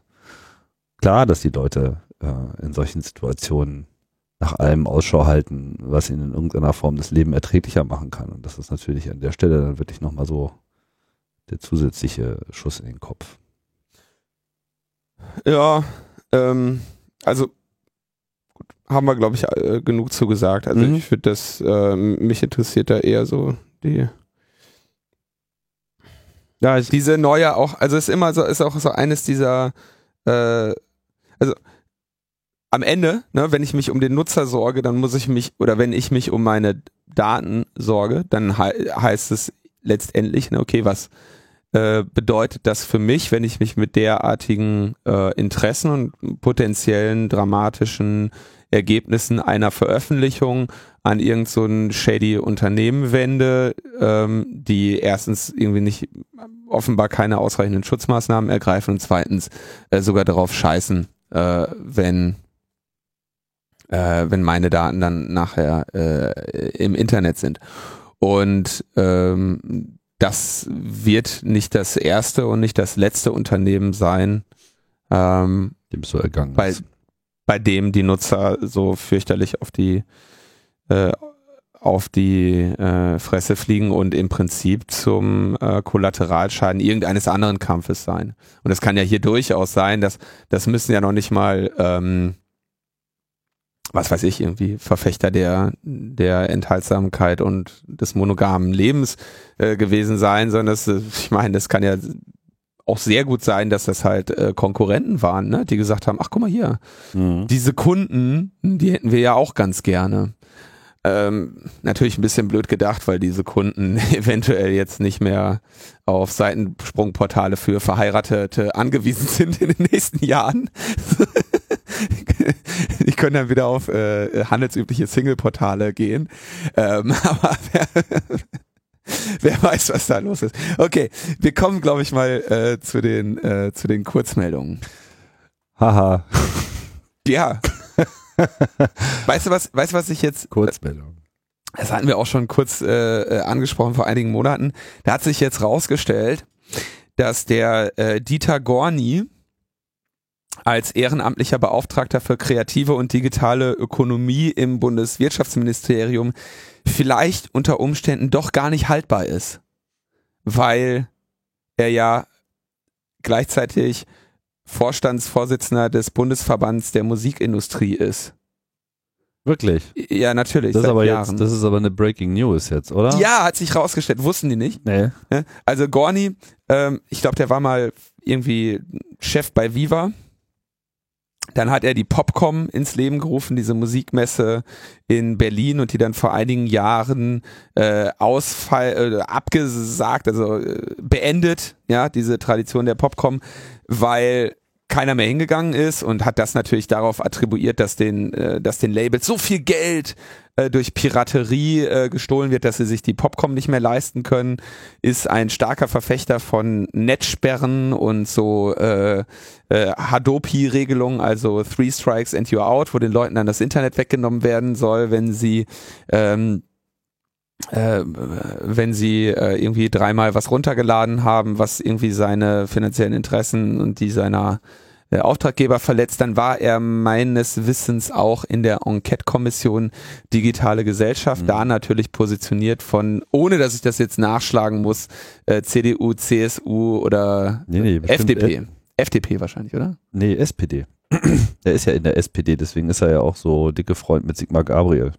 Der war doch früher mal Pop-Experte. weißt du noch? Siggi Pop? Ach, das ist geil. Ja. Ja, äh, ja, natürlich. Ich habe vergessen die SPD. Ähm, Weißt du. Ja, ja, die SPD. Ja, gut, äh, also von irgendeiner von von irgendeiner ähm, Partei und ähm, die so jetzt hatte wurde der vor einigen Monaten wie lange ist das her vielleicht drei vier Monate oder so äh, wurde er eben da zum zum Beauftragten für äh, kreative und digitale Ökonomie im Bundeswirtschaftsministerium benannt. Ähm, das ist natürlich erst, erstmal sehr tragisch, weil in diese in diesem Bereich ja wirklich von einer von großen wirtschaftlichen ähm, Herausforderungen äh, gesprochen werden kann, äh, die zu bewältigen sicherlich nicht mit äh, antiquierten äh, Vorstellungen äh, und äh, überholten Geschäftsmodellen gelingen wird. Ja? Äh, ich denke, da haben wir in der letzten Sendung ausreichend ähm, drüber gesprochen oder beziehungsweise hat Julia ausreichend drüber gesprochen, die ähm, da sehr viel ähm, mehr in diesem Thema drin steckt als wir beide und ich bin äh, sicherlich nicht für den für den äh, Tod der der Kreativen äh, als des kreativen Marktes, aber ich denke so ähm, ähm, Schmarotzer-Institutionen wie Musiklabels und äh, Musikindustrie ähm, wären jetzt kein großer Verlust für die, für die für unsere Gesellschaft, wenn es die nicht mehr gäbe. Und das sind, denke ich, die äh, Herausforderungen der Zukunft, dass wir da direktere Märkte und direktere äh, Vergütungen für diejenigen, die das kreative Schaffen betreiben, finden. Und äh, Dieter Gorni ist eben jemand, der diejenigen vertritt, die äh, das kreative Schaffen ähm, ausnutzen. Äh, Insofern glaube ich, ist eine sehr unglückliche Wahl. Und es gab eine, ähm, jetzt will ich immer, wie heißt das, eine Informationsfreiheitsgesetz-Anfrage, IFG-Anfrage von Malte Spitz, der vom Wirtschaftsministerium die Unterlagen angefordert hat, unter welchen Bedingungen Dieter Gorni zum Berater wurde. Ja, man hat dann bekommen den Beratervertrag und den Mailverkehr. Und da stellt sich dann erstmal, so wird der erstmal angekreidet, ja, und in dem Vertrag wurden ja viele Passagen direkt von Gorni übernommen. Gut, das ist schon relativ normal. Ich meine, wenn du einen Vertrag eingehst, ne, dann gehen den zwei Parteien ein und insofern können natürlich, also jetzt Partei hier im Sinne von Vertragspartei, nicht im Sinne von ähm, Verräterpartei, und die können dann ja, die müssen sich ja auf Beding Bedingungen einigen, um sich im Rahmen dieses Vertrages dann auch zu vertragen. Insofern halte ich das jetzt nicht für, für skandalös, dass äh, Dieter Gorni Einfluss genommen hat auf den Inhalt eines Vertrages, den er am Ende unterschrieben hat. Äh, aber es gibt eine Klausel, die eine Tätigkeit für Dritte ausschließt. Ach, Ja, und äh, ich vermute, dass äh, Gorni die nicht gelesen hat. die übersehen hat oder gedacht hat, naja, da Sigi, kriegen wir schon geklärt oder so, ne? Ähm, das erneuert jetzt nicht wirklich die Kritik an dieser absoluten Fehlbesetzung, ja. Also ich meine, das ist halt, äh, ist halt ein Fehler. Ich meine, Dieter Gorni ist immer eine Fehlbesetzung. Ich denke auch, dass er äh, eine Fehlbesetzung ist für den äh, Bundesverband der äh, Musikindustrie, da er vermutlich nicht die Musikindustrie an ein belastbares Geschäftsmodell für die nächsten Dekaden heranführen wird, sondern halt versuchen wird, äh, sie irgendwie möglichst lange äh, künstlich am Leben zu erhalten, während sie dem unweigerlichen Tod entgegen äh. Ja. Und insofern ist er halt äh, einfach grundsätzlich fehlgeleitet, selbst für die Interessen, die er äh, meint, vertreten zu wollen. Aber was heißt denn das jetzt für Dritte? Also ähm, ist denn da in irgendeiner Form definiert, was Dritte ist? Also nicht für weitere Bundesregierungen.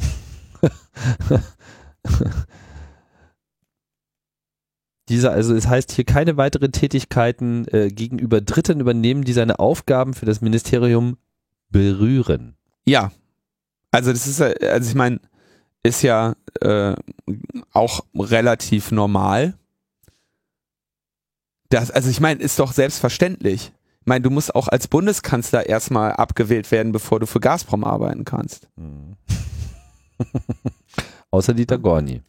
Oder als äh, Bundeskanzleramtsminister äh, nach da Datenschutz bei der Bahn machst, ja. Ja.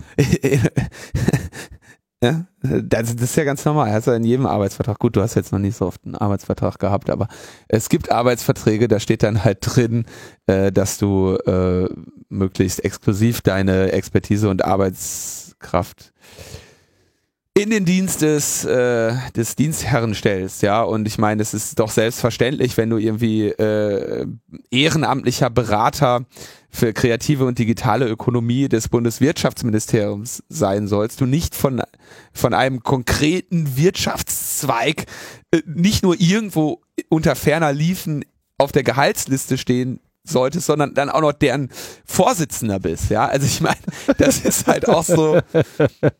Ja, komm, ich meine, ich meine, die haben wahrscheinlich, ne? Komm. Ja, bin ich mal gespannt, wie das jetzt ausgeht, ob da irgendjemand drauf reagiert. Bestimmt machen sie sich alle total Sorgen jetzt. Naja, also ich meine, ja. Es ist ja schon, es ist ja schon irgendwie bezeichnend, dass der Gorni offenbar noch nicht mal irgendwie ein U-Boot hat. Ja, also der Mann scheint ja so wenig Rückhalt zu haben, dass er noch nicht mal in der Lage ist, jetzt einfach irgendein U-Boot ins äh, ins Wirtschaftsministerium zu schicken, dem er alle E-Mails vorschreibt. Ja, das wäre ja noch wenigstens irgendwie äh, findig gewesen. Aber so plump, also das ist einfach, naja, zeigt einfach nur. Ja gut, ich meine, er, er, er, er macht halt einfach das, was, was für ihn äh, zu funktionieren scheint. Die eigentliche Frage ist ja eher, was hat sich sozusagen das Wirtschaftsministerium in Form von Sigmar Gabriel dabei gedacht, äh, solche Bedingungen da reinzuschreiben, aber sie da nicht durchzusetzen. Kurz zum grundsätzlichen Konflikt, wenn du ein Wirtschaftsministerium machst. Ne? Wirtschaftsministerium soll ja möglichst dafür Sorge tragen, dass äh, Wirtschaft gefördert wird. Ne? Dass also äh, Wachstum äh, stattfinden kann. Ne? Und die sind dann natürlich immer sehr be, äh, be, berührt, wenn, wenn sich irgendwo, wenn man irgendwo rausstellt, dass Deutschland, dass es einen großen Markt gibt, in dem, in dem deutsche Anbieter keine Rolle spielen. Hm. Cloud, ja, werfen gerade unglaubliche Mengen äh, ähm, aus allen möglichen Fenstern, um irgendwie deutsche Cloud-Anbieter irgendwie besser dastehen zu lassen. Ja, dann geht eine äh, Musikindustrie äh, irgendwie den Bach runter, dann sind sie natürlich äh, an der Rettung äh, dieser Industrie interessiert. Und diejenigen, die bei ihnen jeden Tag vorsprechen, sind natürlich diejenigen, die momentan schon äh, Geld und äh, Einfluss und Marktpositionen haben. Mhm. Ja. Und wenn du da hingehst und sagst, ich habe hier eine, eine, eine wunderbare neue Idee und ich suche gerade ein bisschen Venture-Kapital, ich bräuchte jetzt mal kurz Unterstützung des äh, Bundeswirtschaftsministeriums, ähm, dann sagen die, na, liegt es in der Natur der Sache, dass sie sagen, ja, mach mal, ne? Und wenn du dann irgendwann einen Fahrer hast und äh, äh, so dann und so und so viele Angestellte, ähm, dann kommst du auch in den Bereich, dass wir uns ernsthaft für dich interessieren. Mhm. Und das ist natürlich bei großen äh, äh, sterbenden Geschäftszweigen äh, selbstverständlich, dass das Wirtschaftsministerium versucht, diese irgendwie äh, zu retten und am Leben zu halten. So, das ist, glaube ich, das ist dafür ist das Wirtschaftsministerium da. Insofern kann man da jetzt wahrscheinlich sogar vom, vom Gefüge der, der Aufgaben und Interessen äh, wenig, ähm, wenig wirkliche Kritik daran üben. Hm. Wobei das dann natürlich mit Gabriel als ich, äh, einer unserer drei Internetminister und so nochmal eine ganz andere skurrile Dimension bekommt. Aber mir ist auch immer wichtig zu beleuchten, ne, welche, welche Funktionen haben bestimmte Ministerien, welche Ziele verfolgen sie. So, Kurzmeldung hast du gesagt. Jetzt wirklich kurz, du hast, du hast eine Nachfrage gestellt. Ich war mit dem Gorni-Thema in drei Minuten durch. Ja, Entschuldigung. Ähm, Kurt Graulich, genau, NSA-Sonderermittler. Der, der Lesezirkel im Keller. ähm, hat, hat einen äh, Gastbeitrag bei Netzpolitik.org veröffentlicht, ähm, wo er sich gegen die Vorratsdatenspeicherung ausspricht. Das finde ich sehr, äh, finde ich sehr äh, interessant. Und da war in der Tat eine Argumentation drin, die mir ähm, die ich bis dahin zu dem Thema noch nicht kannte. Und zwar geht es dabei um die Mobilfunk-Standortdaten. Ne? Hatten wir, glaube ich, auch hier schon mehrmals be behandelt. Das Mobilfunknetz weiß einfach, wo du bist. Und äh, diese Vorratsdatenspeicherung äh, äh, sieht vor, diese äh, Daten mit zu erfassen und dadurch eben ähm, das bei jeder Transaktion, da die Handys die ganze Zeit irgendwie rumfunken, hast du dann letztendlich Bewegungsprofile von allen.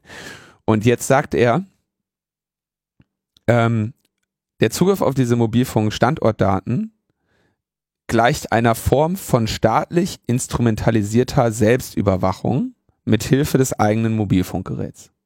Ja. Genauer sagt er, das Bewegungsprofil sei nicht das Ergebnis einer Observation. Genau, ah ja, wichtig, ja. Und äh, genau, also, von daher eine Selbstüberwachung. Genau, und da sagt er, das wiederum widerspricht dem allgemeinen rechtsstaatlichen Grundsatz, dass sich niemand selbst belasten muss. Finde ich sehr interessant. Mhm. Ähm, war ein Argument, was ich noch nicht kannte. So, oder was mir so in der Form noch nicht äh, so plastisch dargestellt wurde. Und dann benennt er natürlich nochmal einen anderen wichtigen Aspekt, der, glaube ich, auch sehr einleuchtend ist, dass ähm, das Ministerium keine Schutzlücken benennen konnte, die vom neuen Gesetz abgedeckt würden. Also es geht ja, wird ja immer gefordert. Zeig doch mal einen Beleg für die Wirksamkeit einer Vorratsdatenspeicherung in der äh, Bekämpfung oder Aufklärung von Verbrechen. Und alle Studien, die es dafür, da, darüber bisher in Ländern gab, die eine Vorratsdatenspeicherung haben, äh, zeigen keinen nennenswerten Effekt auf irgendwas. Und dann sagt er, ähm, da keine Schutzlücke benannt werden kann, fehlt es an der juristisch gebotenen Erforderlichkeit, überhaupt, überhaupt ein derartiges Gesetz einzubringen. Was ich auch äh, spannend fand. Ich weiß nicht, wie tragfähig das Argument ist, dass äh, unsere Gesetze alle erforderlich sein müssen. Ich glaube, wir haben eine ganze Menge Gesetze, wo man. Das gilt, glaube ich, generell für jedes Gesetz. Dass es erforderlich sein muss. Das aber ich genau, mein, man muss belegen können, warum. Genau. So. Aber kannst du, kriegst du allein damit ein Gesetz zum Fall? Das glaube ich nicht dass du sagen kannst, ah ja, wir haben ein Gesetz, äh, übrigens, das ist nicht erforderlich. Ähm, und so fangen ja auch immer diese Gesetzestexte an. Ne? Ähm, Wenn ich mich da jetzt so äußere, dann kommen wir unsere juristischen Hörer ja. und sagen, wir haben keine Ahnung. Genau. Ja, und ihr habt Ahnung und wir nicht. Aber wir haben einen Podcast und ihr nicht. So. Beziehungsweise wir haben Hörer. so, also, aber zwei Argumente, die ich, ähm, zwei Argumente, die ich äh, ganz, ähm, ganz einleuchtend hier fand. Und ähm, Kurt Graulich wird da schon äh, sicherlich wissen, wovon er redet. Er ist ja ähm, ehemaliger ähm, Richter am Bundesverwaltung. Nee, es war kein Bundesverwaltungsgericht. Aber interessant. Ähm, ich glaube nicht, also ersteres Argument, glaube ich, kann durchaus taugen für eine Verfassungsbeschwerde. Äh, also die freiwillige Selbstüberwachung und Selbstbelastung, da, das kann man sicherlich anbringen in dem Rahmen. Letzteres Argument, äh, dass eine Erforderlichkeit für das Gesetz genannt werden kann.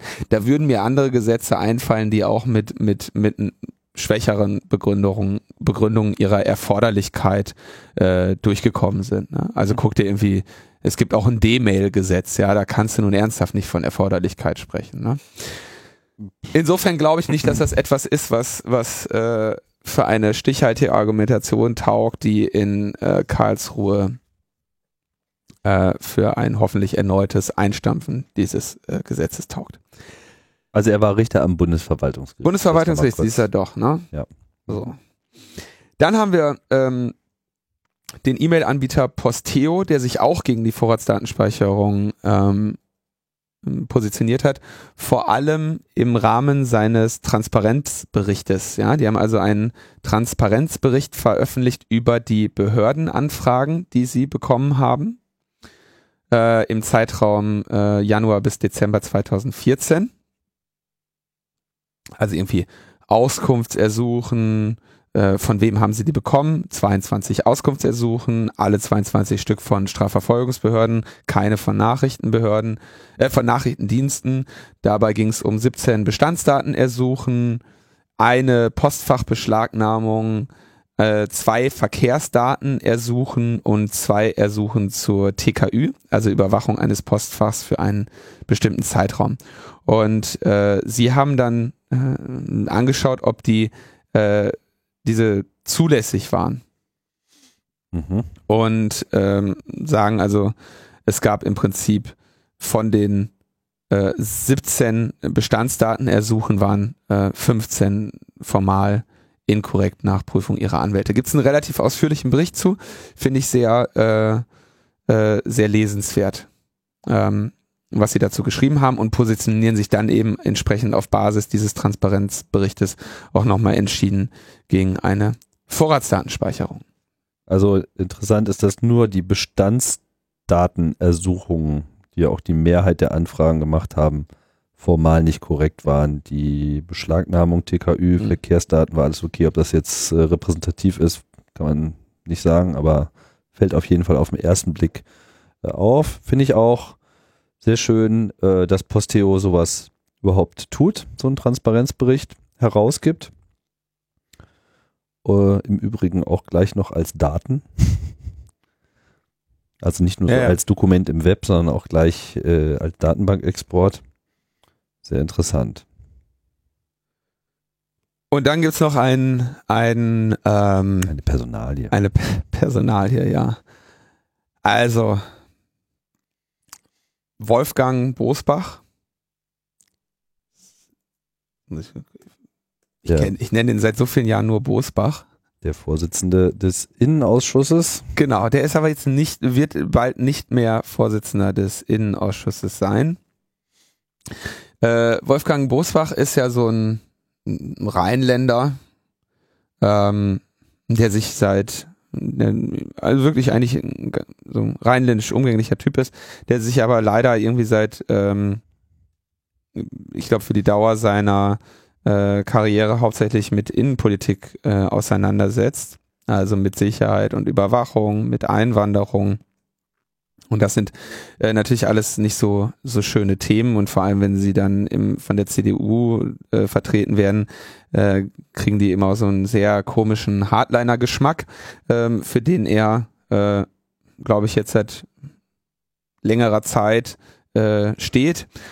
Und ähm, der wird also jetzt den, den Vorsitz des, des Innenausschusses äh, abgeben und äh, sein Nachfolger wird Ansgar Heveling sein. Hm. Und Als Gemeinde. Jetzt müssen wir uns aber wieder richtig anschnallen.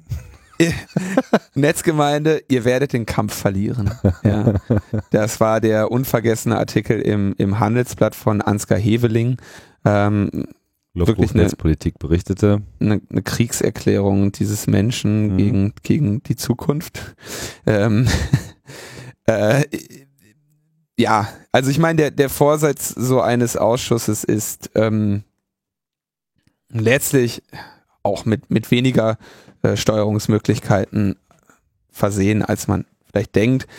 Aber ähm, ich, das ist äh, jetzt was, ich meine, da kann man sich jetzt nicht wirklich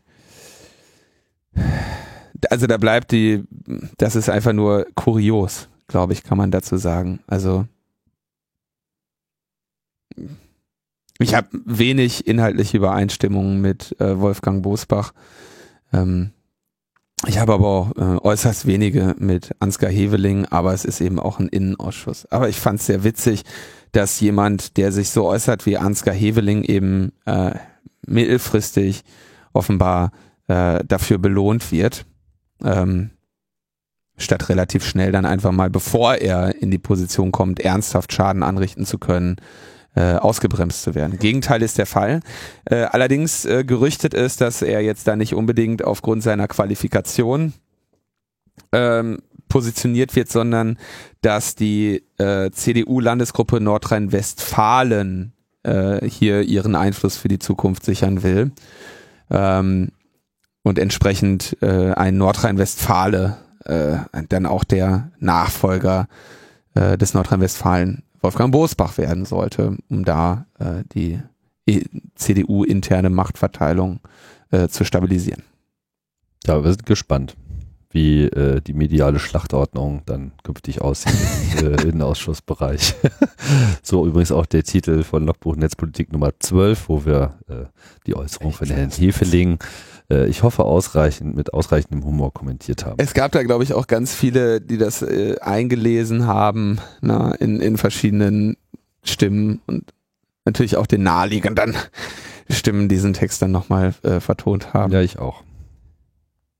Oh Mann.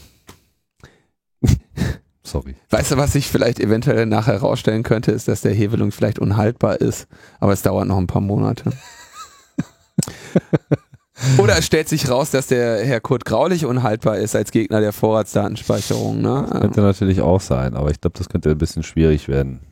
Ja, gut. Also Herr Graulich hat auf jeden Fall ähm, mehr geliefert, als wir erwartet haben. Mal schauen, ob Herr Heveling das auch schafft.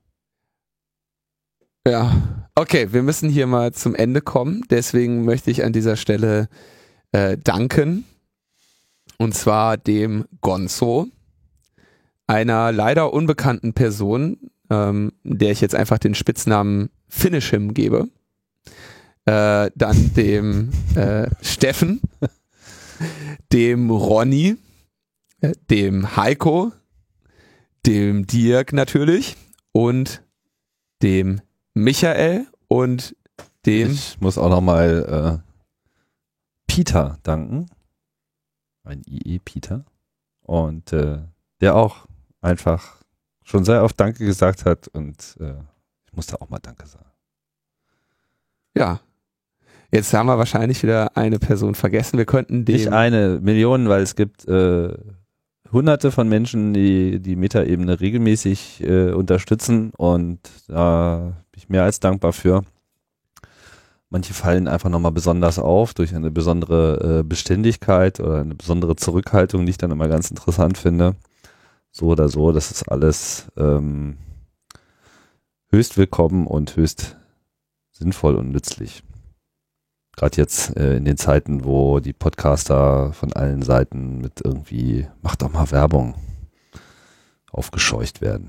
Echt? Ach, ja, ja. werden die irgendwie angesprochen? Weil ich habe hier letztens so einen YouTuber an der Bushaltestelle kleben sehen und habe gedacht, ja gut, damit hat das jetzt nicht unbedingt was zu tun. Das ist nochmal ein anderer Trend. Nee, ja, ganz konkret, das Podcasting äh, wird in den letzten Wochen und Monaten in zunehmendem Maße von verschiedenen Seiten äh, angegangen, weil das halt jetzt sicher in den USA gezeigt hat, endlich, beziehungsweise mhm. gezeigt hat es sich eigentlich schon lange, aber jetzt fangen langsam alle an, das zu verstehen auch, ähm, dass, äh, dass es halt ein Medium ist, was Menschen halt äh, auf einer sehr persönlichen, sehr direkten und damit, sagen wir mal, für Werbebotschaften auch äh, höchst geeigneten Art und Weise erreicht und ja, dementsprechend wird sich das äh, in einem gewissen Maße sicherlich auch in Deutschland weiter ausbreiten. Also so Produkte oder so, ne? Das, also was, was suchen die? Alles Mögliche halt, so Unternehmen, die halt jetzt einfach mal ein bisschen Budget aufrufen und äh, einfach schauen, wie sie sich äh, und ihre Marke da bekannter machen kann. Ist ja auch durchaus äh, legitim, aber ich wäre immer noch froh, wenn ich ein Modell finde, wo ich das weitgehend vermeiden kann. You guys know Fracture. Fracture. Dieses, Was hast du jetzt gesagt? ich muss, ich stelle mir gerade vor, ob wir hier irgendwann, also äh, es wäre natürlich sehr äh, bedauerlich, wenn wir hier irgendwann äh, gezwungen wären, so Produkte zu platzieren. Ne? Oh, wir könnten nächste Woche damit anfangen. Was für welche? Sag ich nicht. Erstmal zahlen, ne? Nee, ich meine, ich es doch nicht hinten rum. Darum nein. geht's doch gar nicht. Äh, die, Nee, aber ich finde das äh, gerade, sagen wir mal, für so ein Format, das gilt auch für andere Formate, aber gerade hier, denke ich mal, müssen wir uns da einfach das zehnmal überlegen. ich mache doch jetzt schon hier äh, kostenlose Werbung für die Große Koalition. Ja?